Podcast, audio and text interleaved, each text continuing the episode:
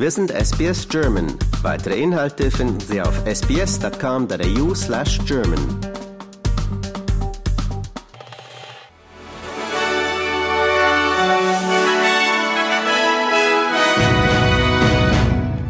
Sie hören den SBS Newsflash. Mein Name ist Julia Greve. Aserbaidschan hat einen Militäreinsatz in Bergkarabach gestartet. Der von der aserbaidschanischen Regierung als Antiterrormaßnahme bezeichnete Angriff ruft international Sorge vor einem neuen Krieg im Südkaukasus hervor. Nach Angaben des aserbaidschanischen Verteidigungsministeriums werde nur auf militärische Ziele geschossen.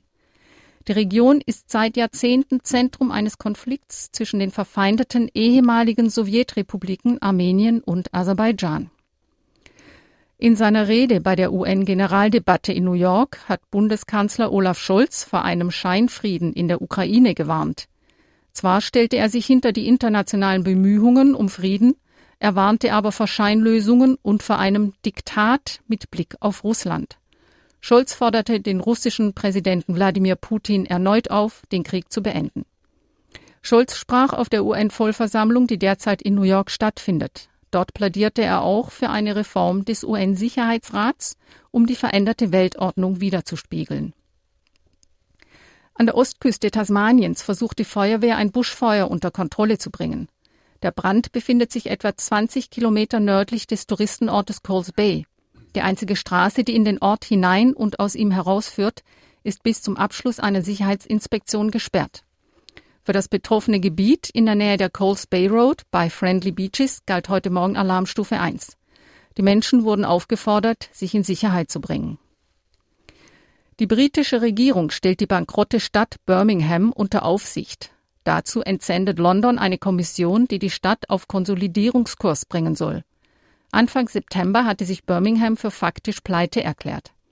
Die Stadt ist mit 1,14 Millionen Einwohnern nach London die zweitgrößte Stadt des Vereinigten Königreichs.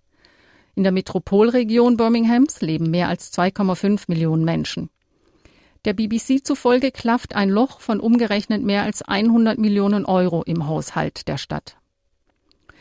Als erster australischer Staat will Victoria eine Abgabe auf Kurzzeitvermietungen auf Plattformen wie Airbnb erheben. Die Abgabe soll ab 2025 fällig werden und 7,5 Prozent betragen.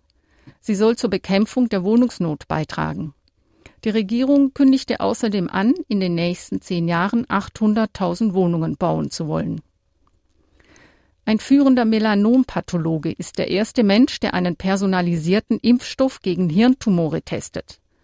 Professor Richard Scollier, medizinischer Co-Direktor des Melanoma Institute Australia, wurde im Juni mit einem unheilbaren Hirntumor diagnostiziert. Die Standardbehandlung für diese Krankheit ist seit fast zwei Jahrzehnten unverändert. Mit dem Selbstversuch hofft Scoiler, die Hirnkrebsforschung zu beschleunigen.